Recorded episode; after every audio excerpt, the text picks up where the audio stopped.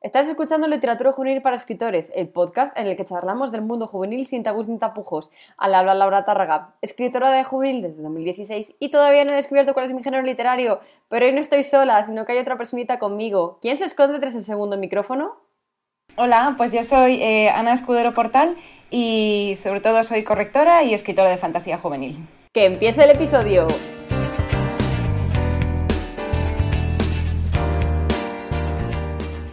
Ana, eh, estás aquí porque no parezca que voy siempre yo detrás de todo el mundo, sino que tú me propusiste este, este programa y hablando sobre cómo trabaja un corrector o los correctores en general, ¿no? Y yo dije, oye, pues ¿por qué no? Porque seguro que hay alguna persona entre los que nos están escuchando que le puede interesar el tema y que no es lo mismo hablar de corrección siendo escritor únicamente, sino que también está bien tener la otra, la otra postura, ¿no? Y además eres correctora en Ajaxia, Ajaxia bien, Ediciones y para autores independientes que o autopublican o a lo mejor solo quieren tener el libro corregido o cualquier otra cosa. ¿Cuál es tu historia en el mundo de la corrección? Pues, a ver, eh, mi historia en el mundo de la corrección es un poco... Eh, me gustaba muchísimo escribir y tenía que buscar otra cosa eh, pues un poco eh, para dedicarme a ello y ganarme el pan mientras seguía escribiendo. Entonces yo hice psicología y antes de hacer el máster eh, decidí que quizás psicología no era del todo para mí, pero me di cuenta que participaba mucho en foros y me gustaba mucho ayudar a la gente a perfeccionar sus textos. Y me gustaba mucho escribir, la gente valoraba mucho pues, mis comentarios, entonces dije, pues ¿por qué no hacer un máster de edición? Eh, y entonces hice, eh, de hecho, el máster de edición de libros de la ballena, de la autónoma, que lo encontré, eso es. Eso mismo. Y me di cuenta, de hecho, hace como un mes así que hoy que lo habías hecho, dije, mira, y, y me encantó. O sea, me enamoré ya del mundo de la edición, eh, de la corrección y demás. Y estuve intentando, mm, hice unas prácticas, de hecho, en Pearson Editorial y guau, es que me encantó y fue como, vale, ya, ya tengo claro lo que quiero hacer y estuve buscando como trabajo en editorial, pero cada vez las editoriales em, extraen más el trabajo. Entonces dije, bueno, pues no pasa nada si no puedo entrar en una editorial como tal, eh, porque yo me di cuenta que últimamente las editoriales sobreviven mucho a base de becario y el nuevo becario, eh, y que se está un poco precarizando el sector, y que al externalizar mucho el trabajo a las editoriales, a lo mejor una opción era eh, hacerme yo autónomo. Entonces ofrecer mis servicios sin estar pues yo dentro de una editorial, sino eh, en los diferentes sitios. Entonces pues estoy en Ajax Ediciones y es con la editorial con la que más colaboro, pero no es suficiente y entonces externalizo también esos servicios para autores pues que quieren autopublicar sus libros y también me llegan bastantes antes de un concurso, ¿no? Pues que quieren presentar el, eh, texto bien hecho antes de eh, presentarlo a concursos, entonces les damos, le damos una buena revisión.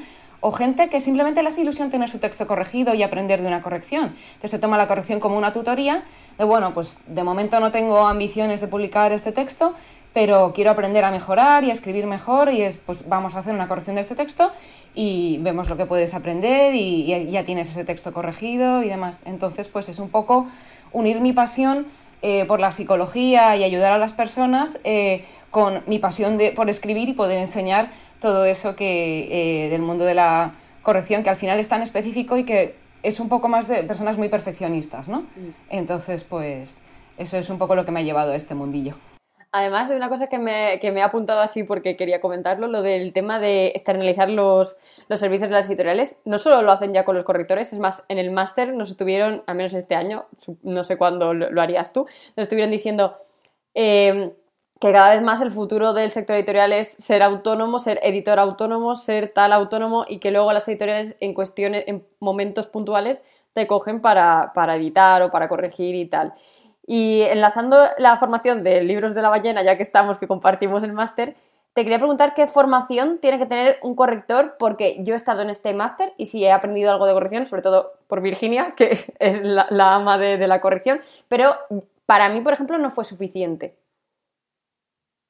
Pues mira, yo sobre todo ha sido a través de la práctica, o sea, yo me doy cuenta que em, a mí me gustó muchísimo ese máster de corrección y luego he seguido haciendo como cursos yo un poco eh, autodidactas, pues por ejemplo hubo curso súper útil, que de hecho yo no esperaba que me sirviera para la corrección, eh, que es de Brandon Sanderson, que es de cómo escribir novela, o sea, en general, y son nueve clases y es un curso que él da en la universidad, es una maravilla. Y decía en uno de ellos que lo más importante era em, quitar todas las palabras innecesarias. En plan, un texto es su mejor versión cuando no hay eh, conectores que sobran o cosas así. Y eso es una cosa que no aprendí concretamente en el máster ni demás, pero que me ha servido mucho para pulir los textos. Porque cuando tú ves, por ejemplo, una cita, una cosa que te gusta mucho de una cita, eh, o que me gusta a mí por lo menos, porque a mí las citas me encantan, es precisamente que condensan mucha sabiduría en muy pocas palabras. Os digo, pues a lo mejor hay algo de cierto en esto. Entonces es uno de los consejos más útiles que me ha parecido, pues por ejemplo, para la corrección de estilo en la que yo limpio mucho muchas veces de a ver cuál es la mínima expresión de esta frase para que se entienda y tenga fuerza, ¿no? Entonces, pues muchas veces el seguir viendo cursos y seguir formándose más allá del máster y luego ya eh, cursos propios, pues por ejemplo como el de Calamo y Cran, que lo recomienda mucha gente y es muy específico. Yo he visto que muchos correctores lo tienen y, y, ese funciona, funciona muy bien. Es uno con el que también mucha gente está satisfecho. Yo ese no lo he hecho, he de decir. Vale. Sí, yo conozco a gente que sí que ha hecho el de Calamon Crown. O sea, y, también, pues, que me han corregido mis novelas, por ejemplo. Yo, bueno, satisfecha estoy. Entonces, supongo que sí que tendrá buenos dotes, no lo sé. Eh, y hablando de. Haces correcciones de estilo, tanto como las ortotipográficas de gramaticales y tal, ¿no? ¿Cuánto tardas en corregir en cada una de las, de las opciones que hay? Buah, vamos a ver. Eh, esto es un poco complicado porque mm, cuando me llegan textos cortos me doy cuenta que al ser cortos pues como que los reviso más. En el sentido de me, entra un poco la inseguridad y digo, a ver si se me ha saltado algo. Pero, mm, eh, pues por ejemplo, una novela que tiene entre 300.000 y 500.000 matrices. Hablo, hablo en términos de matrices porque al final es como cobra un corrector, porque es el término más objetivo, y voy a explicarlo un poquito porque mm, una matriz, o sea, las matrices son los caracteres con espacios. Y como los correctores también corregimos los espacios, pues por ejemplo, dobles espacios es uno de los típicos fallos, eh, pues se corrige así para que sea más objetivo y el tiempo que inviertes también eh, influye mucho eh, por los espacios, los saltos de párrafo, todas estas cosas. Entonces, 300.000 y 500.000 matrices pueden ser una novela de 60.000 a 100.000 palabras aproximadamente, para que, seguían y ese es como el estándar. Entonces, yo puedo tardar en corregir una novela de esas dimensiones entre un mes y un mes y medio y siempre pido como una semana de flexibilidad.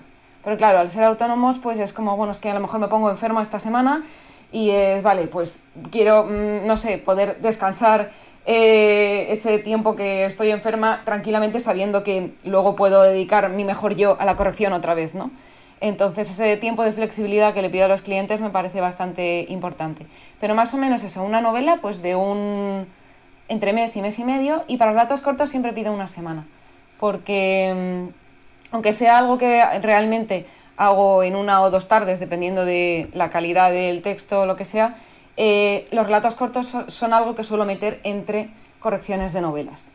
Entonces me llega algo para un concurso, un texto más corto, digo, vale, te lo hago en una semana porque no estén esperando a que termine de corregir la novela con la que estoy un mes y luego ponerme con el relato. Pero claro, pido más tiempo porque a veces son cuatro o cinco tardes porque tengo que dividirlo con otra corrección con la que estoy.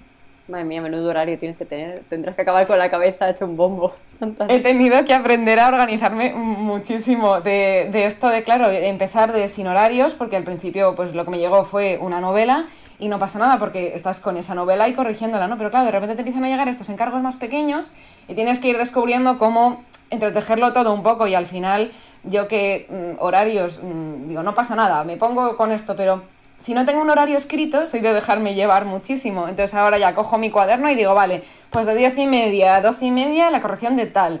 De... Y ahora ya me hago como un poco bloques de tiempo porque si no, al final es... Eh, o sea, yo me dejo llevar y de repente estoy a las 12 corrigiendo y digo, Ana, que son las 12 de la noche, deja de trabajar.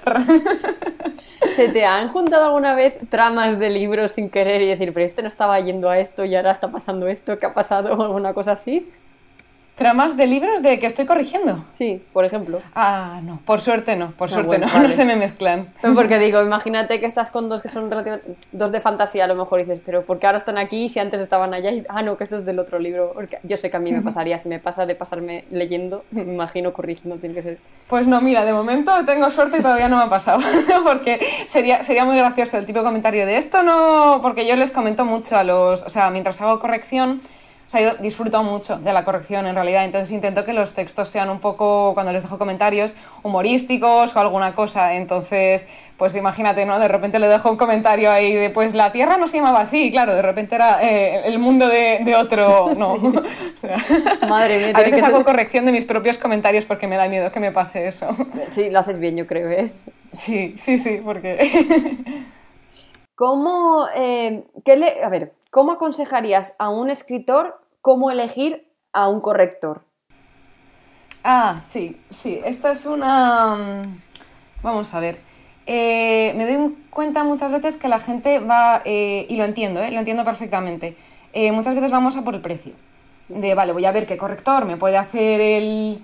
me puede corregir el libro por el menor precio posible.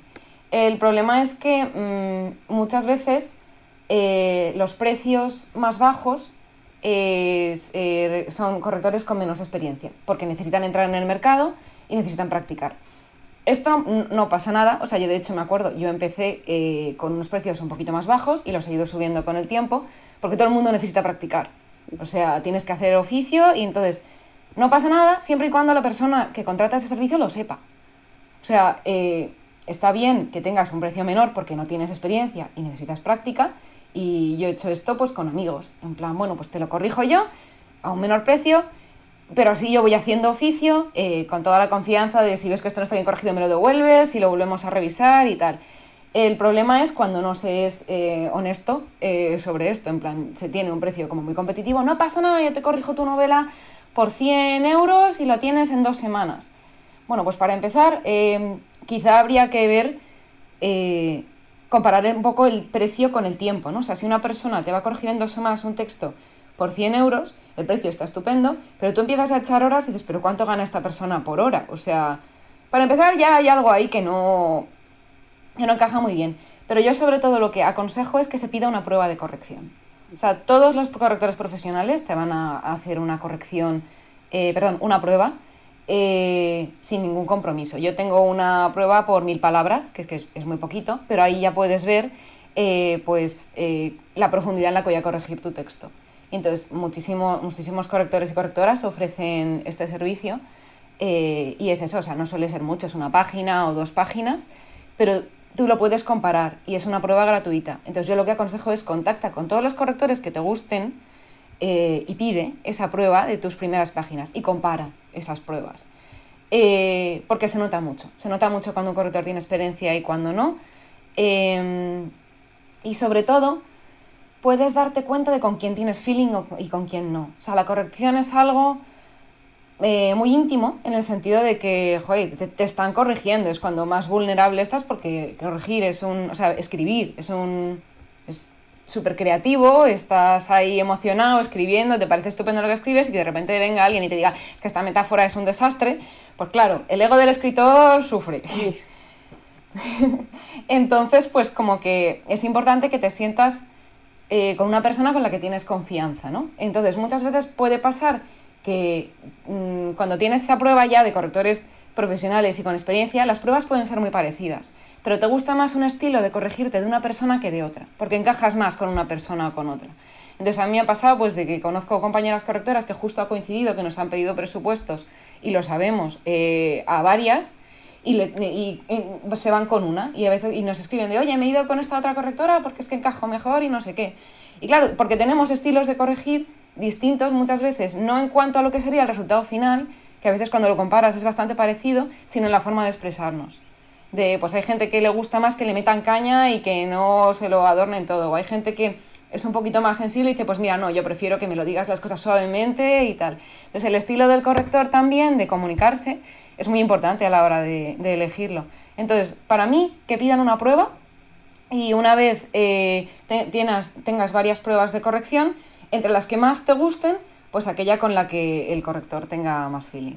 Intentar, si puede ser, no primar eh, el precio, que yo sé que influye mucho, sobre la calidad, que es difícil. Luego también eh, se puede preguntar si hay facilidades de pago o no, porque hay mucha gente que entiende perfectamente eh, que quieras aplazar pagos em, y ofrecen, o sea, yo por ejemplo ofrezco muchas veces dos plazos o tres plazos en función de, de lo que le haga falta al escritor. Entonces, pues siempre se puede, yo creo que es importante elegir al corrector que más te guste y ya hablar luego de cómo se puede pagar o distintas formas de invertir en tu novela en realidad. Porque es una cosa que, mm, o sea, tu novela una vez está, o sea, no sé cómo decirlo, pero una mala corrección es como si no hubiera corrección. Entonces, Cuando hay una buena corrección se nota. O sea, no se, tiene, no se nota el corrector, quiero decir.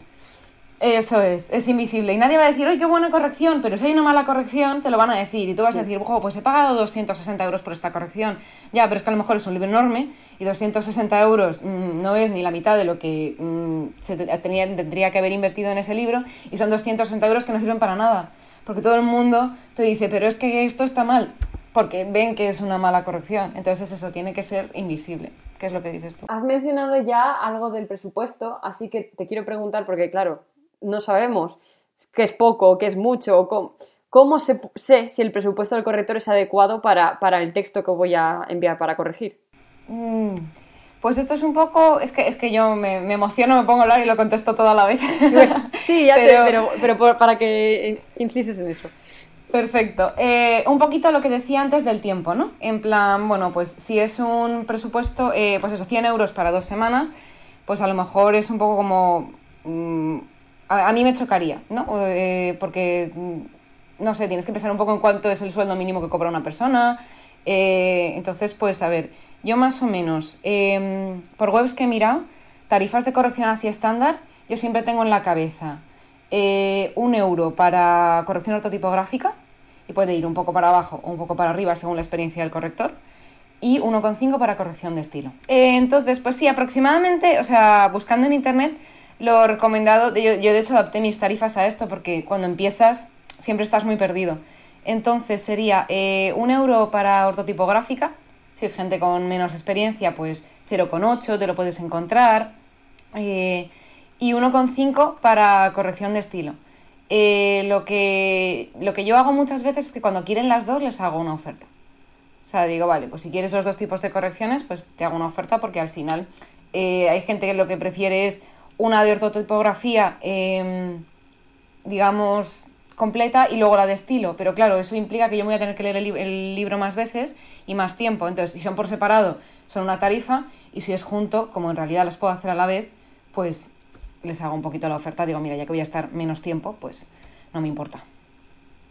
Qué guay. es que lo del tema tarifas es algo que me preguntan mucho y es algo que tampoco sé exactamente cómo contestar porque sí que es verdad que me he encontrado con correctores que cobran cada cosa, ¿sabes? Entonces tampoco me gusta el hecho de decir esto seguro, porque a lo mejor te encuentras a una persona que te lo hace por más, te lo hace por menos, y claro, depende también mucho, pues eso de, de cómo te vaya a, cómo vaya a trabajar en tu texto y también del tipo de corrección que vayas a usar, porque mucha gente no sabe qué pues tienes la de la ortotipográfica y la de estilo, ¿no? Entonces es como van un poco perdiditos. Así que viene bien, yo creo que es complicado, sí, yo lo entiendo perfectamente. Además, cuando vienes a ciegas, a mí es que me costó ponerlas. O sea, al principio es como es que no encuentro referencias de cuánto hay. Entonces, al final es de hablar con otras correctoras y de ir viendo, pues, un poco los clientes también cómo, cómo reaccionan, ¿no? Porque, claro, muchas veces dices, a lo mejor lo pones muy alto al principio. Eh, yo, por ejemplo, al, eh, al, principio es eso, las puse un poquito más bajas porque yo tenía, o sea, me daba cuenta de que era una corrección con la que todavía no tenía experiencia. Entonces luego poco a poco con el tiempo vas viendo, vale, pues ya puedo subir un poquito porque yo misma noto que mis correcciones son completamente, completamente distintas. O ya puedo comparar lo que corregí hace tres años con lo que corrijo ahora y no tiene color. también la práctica y la forma de corregir es más efectiva o menos, entonces pues vas viendo un poco las diferencias. Em, sí que, o sea, es eso, ya te digo, más o menos serían esos precios, sí. ¿Cuándo debería un escritor empezar a buscar a un corrector? Vale, esto es una cosa para el proceso de escritura, o sea, yo siempre recomiendo que alguien tenga betas Entonces, eh, tú escribes tu borrador, lo terminas y lo corriges tú, todo así como puedes. Y luego se lo mandas a amigos y a familiares para que lo miren y gente que le, sobre todo que le guste leer, que tenga como una vista crítica y le apetezca leerse tu libro para echarte una mano. Eh, esto es bastante importante porque siempre hay fallos que tú no vas a ver con tu libro, ¿no? Eh, y yo diría que el momento de contactar al corrector es justo ese, o sea, antes de mandarle el... o mientras le estás mandando el libro a esta gente que te puede echar una mano, eh, vas pidiendo eh, presupuestos de corrección, eh, o sea, pruebas y presupuestos. Porque así, mientras tanto, tú vas mandando el libro a, tus amigos que te quieren echar una mano. ellos te lo devuelven y tú todavía tienes cosas que corregir, que es una visión mm, de gente pues que no... O sea, que le gusta mucho leer, pero que no es profesional. Entonces van a haber fallos que tú tienes que corregir. Y mientras tanto, tú vas viendo las pruebas de corrección, vas eligiendo, vale, pues con este corrector me siento mejor, este presupuesto puedo y tal. Y muchas veces los correctores tienen cola. Porque a mí me pasa que yo acepto un, libro y, tengo mes y medio para corregir ese libro. Pero los dos días de haber aceptado ese presupuesto me pide alguien otro presupuesto. Entonces, claro, yo ya tengo mes y medio bloqueado porque estoy con una corrección. Entonces, es muy importante em, el pedir ese presupuesto con mucho tiempo porque si al final va a ser ese corrector el que te gusta, pues a lo mejor tiene dos o tres trabajos en cola. Y hay veces que no puedes trabajar con un corrector directamente porque tiene seis meses de trabajos en cola eh, y es imposible. es, una pena porque le has pedido la prueba, te ha gustado la prueba y, no hay forma porque dices, joder, es que si tengo que esperar seis meses a corregir, muchas veces, no, o sea, yo lo que hago es recomendar a otra correctora. En plan, mira, pues te recomiendo a esta chica que sé que está libre ahora y puede tal. Eh, entonces, con mucho tiempo. En cuanto hayas terminado el borrador eh, y haya que mandarlo a betas. Los, betas, sobre todo, lo que van a hacer es decirte, vale, pues no me encaja esta escena, o este personaje no me gusta, o lo que sea. Tú valoras y vas corrigiendo, eh, pero ya cuando se lo mandas al corrector tiene que estar para corregir a nivel de frase, no de cambiar escenas ni nada. Porque si tú se lo mandas a un corrector y te lo corrige, y luego te llega la opinión de fulanita de, oye, esta escena no sé qué tal, y tienes que reescribir escenas, esas escenas están sin corregir. Y claro, imagínate que de repente tienes que escribir tres capítulos nuevos para un libro o cuatro capítulos nuevos, pues esos capítulos estarán sin corregir y hay que corregirlos y el corrector te volverá a cobrar. Porque claro, son otras, tres capítulos, pueden ser otros dos o tres días de trabajo. Entonces, claro, pues eh, para elegir tú el corrector con mucho tiempo. Eh, las, las pruebas pronto. De hecho, como las pruebas son tan cortitas, es que tampoco hay como ningún, ninguna necesidad de tener el libro terminado. ¿Sabes? De, bueno, pues mira, miro este capítulo, lo corrijo lo mejor que pueda y voy mandándolo a correctores para elegir yo el corrector que más me gusta. Y así poco a poco. Yo hay una cosa que sí que hago que es que permito reservar fechas. Eh, y por eso a veces hay colas tan grandes. Porque em, hay gente pues, que ya ha trabajado conmigo y quiere volver a trabajar conmigo. Dice, vale, mira, voy a tener el libro por esta fecha. Eh, y entonces, pues estamos en junio y yo tengo una corrección que sé que voy a terminar en julio. Pues entonces ya me dice, vale, pues te eh, pago un tercio, digamos, de la corrección, que es una reserva, eh, y entonces en julio entro yo, digamos. Y entonces ya en julio yo sé que entra él, más o menos ya sabemos la extensión de la novela y tal, y así, pues poco a poco con las reservas va también rellenando un poco el, corrector su calendario. Entonces por eso hay veces que tienes tres, cuatro meses de cola. Qué curioso. También es importante decir que un corrector no es un editor que no vayan buscando el hecho de, de, editarte el texto o de decir, ya, pero tú aquí qué harías, esto cómo lo mejorarías. No, a ti ya te llega el texto que va a ir a, publicarse. O sea, antes, justo antes de mandarlo a maquetar y ya el resto de esto. Que la gente no busque un editor, que es una persona que, aunque una corrección de estilo no es un editor, de que tampoco, ¿sabes? Exacto. Es que a lo mejor puede haber algunas ¿sabes? Problemas con los matices. El editor lo que hace es eh, coger el libro y darle y decirte dónde está lo bueno, dónde está lo malo, qué puedes mejorar, qué flojea, qué cosas añadirías, qué cambiarías. El corrector coge el texto tal cual lo, le llega y lo corrige. Y ya con él haces lo que tengas que hacer. exacto. Eh, ¿Cuál es tu proceso de corrección con el y si el autor tiene algún papel eh, importante en ella? Vale, pues a ver, el proceso de corrección yo siempre le doy dos vueltas al texto. Entonces, en general, lo que yo digo es que el autor no se preocupe porque le vamos a dar tantas vueltas como es necesario. O sea, generalmente no hace falta más de dos, pero si hay alguna escena que no sé qué, pues no pasa nada, se le da una tercera o cuarta vuelta sin ningún problema. Pero generalmente son dos vueltas, entonces en la primera es eh, sobre todo estilo, eh, porque es em, lo de quitar todas las palabras innecesarias, quitar vicios, corregir gramática. Entonces, en toda esa vuelta intento corregir todo lo posible del libro. Si veo cosas de ortotipografía, las voy a señalar, porque si ya veo que falta un acento, pues no voy a dejarlo para después, lo voy a corregir en esa vuelta. Eh, entonces, eh, esa primera vuelta, que se centrará más en el estilo, pero corrijo todo lo que puedo, em, se la mandó el autor, el autor la mira y entonces eh, se hace todo con el control de cambios. Entonces, acepta o rechaza lo que quiera. Eh, generalmente lo que rechaza le digo que me lo pregunte. eh, y separo una cosa, eh, ¿cómo es esto? Por colores. Entonces yo hago la corrección de estilo, la marco toda en color. Y la que no es en estilo, la ortotipografía que es obligatoria y normativa, no le pongo color. Entonces le digo, vale, eh, de la de color puedes aceptar y rechazar tranquilamente, o sea, no pasa nada. La frase va a estar gramaticalmente correcta igual. Eh, pero la que es eh, sin color es ortotipografía y es esa coma tiene que ir ahí por narices porque lo dice la RAE y ya está. Y entonces esa, si por algún motivo la quieres rechazar, porque yo me puedo haber confundido, o sea, si las páginas llevan, una página puede llevar entre 15 y 20 correcciones normalmente. Entonces, claro, se me puede haber ido la coma perfectamente. Entonces, pregúntame. Antes de rechazarla, me la marcas y me preguntas. Y lo vemos en la segunda vuelta.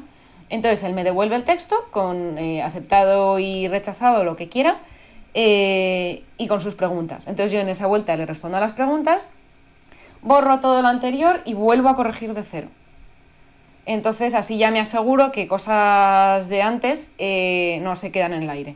Entonces, son dos correcciones completas eh, y ya si hay alguna escena eh, que le he dicho en esa segunda vuelta, pues revísala porque no sé qué es y le digo, mira, mándame la frase otra vez y la revisamos eh, si no estás convencido de que después de tu revisión esté bien o no esté bien, o si justo te he hecho reescribir un párrafo porque en la segunda vuelta tampoco lo entiendo, mándamelo y te lo corrijo y esas cosas. Entonces, generalmente son dos vueltas completas al libro.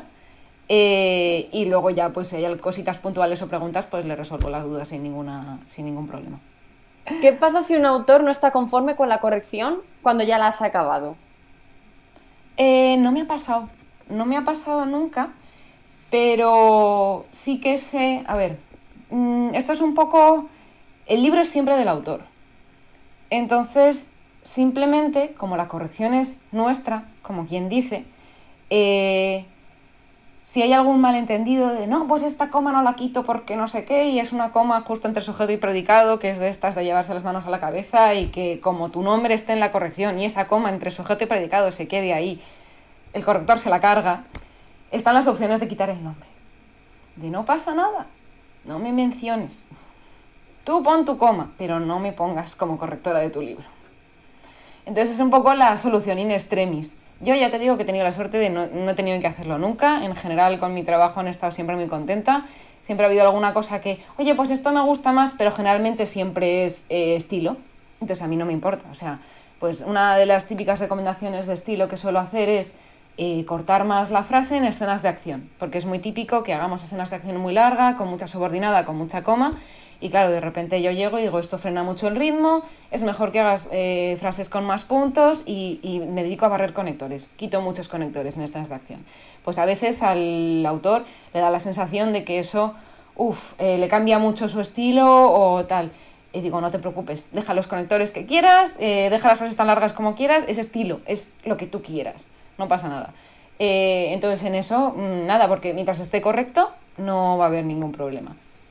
Y luego eso, ortotipografía es donde habría problema, pero no, nunca, nunca me he discutido nada de ninguna coma ni ninguna cosa que... o gramática, ¿no? O sea, no, no suele ser, porque generalmente ya cuando alguien te manda el libro a corrección sabe que está pagando por un servicio eh, para que le corrijan. Entonces, eh, sí, o sea, no, no, no, me ha pasado, he tenido esa suerte todavía. Qué suerte. porque sí. hay, hay, gente muy rara por el mundo, entonces yo pregunto por si acaso. Eh, sí. Yo ya tengo todas las preguntas que quería hacerte. No sé si quieres a lo mejor añadir algo más o... Mm, yo creo que no. Eh... yo creo que me desahogo bastante. ah, bueno, sí, se me acaba de ocurrir una. Eh, ¿Dónde pueden encontrar los escritores, además de a ti, a los correctores? Porque también es una pregunta que me hacen mucho. ¿Dónde los... Y yo siempre les digo, las redes sociales, eh, en general Internet, pero claro, como Internet depende también mucho de tu, lo que tú hayas buscado recientemente, de cómo esté posicionada esa persona y todo eso, ¿dónde encuentras a correctores, además que estén certificados y todo, todo el tema? Hay una, hay una asociación que es único, eh, y es una asociación de correctores. Tienen bolsa de trabajo de corrección y demás. Entonces ese es un buen sitio. Eh, más sitios, claro, yo es que no he tenido que buscar corrector, porque claro, yo he tenido la suerte de que, pues al ser yo corrector, pues ya conozco a mucha gente. Y luego otra mm, cuestión es muchas veces eh, el Festival de Literatura, el Celsius, me vino muy bien, de hecho, para eso, para conocer a correctoras y gente. Entonces, por los festivales de literatura a veces son un buen sitio para, eh, aunque generalmente vayas más a comprar libros o a conocer autores o lo que sea, pues también de vez en cuando hay, hay por allí correctores, entonces pues ir eh, preguntando en esos sitios, oye, ¿tú qué te dedicas o tal? Pues también ayuda porque es otra forma de encontrar a, gente del gremio, porque en realidad, claro, un festival de literatura es todo, puedes encontrar editores, autores, correctores, eh, traductores también, por ejemplo, entonces ya que no sea buscando por internet o a puerta fría, es un poquito lo otro que se me ocurre. Vale, pues muchas gracias. De verdad me, ha gustado mucho el, episodio, creo que va a ser muy útil para la gente porque también pues, es el punto de vista del, corrector siempre, ¿no? Yo te puedo hablar de cómo me han corregido a mí o de cómo, pero me parece que está muy guay, me ha gustado mucho escucharte hablar, la verdad. Y, ya está, para acabar solo te quiero pedir el libro juvenil de la semana que, vas a recomendar tú, porque lo digo yo. pues mira, yo creo que voy a recomendar eh, La leyenda del rey errante, de Laura Gallego que es un libro que yo cuando lo leí al principio, y además es tres solo de juvenil, eh, porque es un libro que pone a partir de nueve años, yo lo leí y me agobió, me agobió un poquito así con el principio, porque eh, es un libro que es un poquito más oscuro, yo creo, y entonces está en la sección de infantil que yo recuerde del barco de vapor, y no, no, me gustó de pequeña y luego lo leí con 21 años y fue como, pero esta maravilla de libro. y entonces, como me lo habían regalado, tenía suerte de que seguía en mi estantería y lo pude recuperar. Y, y como libro juvenil a mí es que me, me gustó mucho, la verdad. Qué guay. Pues ya está, a Laura Gallego, como ya creo que le han recomendado este libro, ¿no? En otras ocasiones, en otros episodios, así que guay, siempre repite, eso es por algo. Y Pues nada, Ana, muchas gracias por venir al episodio, de verdad, me, ha encantado, me lo he pasado muy bien, espero que te hayas sentido a gusto. A ti, por recibirme, porque es que te escucho muchísimo el podcast y digo, ojo, sería súper interesante, la verdad, participar y me gusta, me encanta escucharte, así que, gracias. Así que nada, ha sido un honor poder participar. No, el honor es mío, además me llevo eh, la impresión de una correctora que sé que lo hace bien, ¿sabes? Que eso está bien. Eh, tú que estás escuchando esto desde el dispositivo electrónico de tu gusto, que sepas que nos puedes ayudar muchísimo tanto a Ana como a mí compartiendo este episodio, a ella para hacerla conocer como correctora, por si hay algún escritor que le hace falta y no sabía que existía, pues ahí tiene a una chica que, además está a tope con todo. Y que puedes seguirnos a, tanto a Ana como a mí como al podcast por redes sociales. Te lo dejaré todo en el enlace de aquí. De aquí abajo y que tienes talleres, cursos, tutoriales y recursos premium para escritores en la página web escritores.com Y ahora sí que sí, ya nos escuchamos la semana que viene.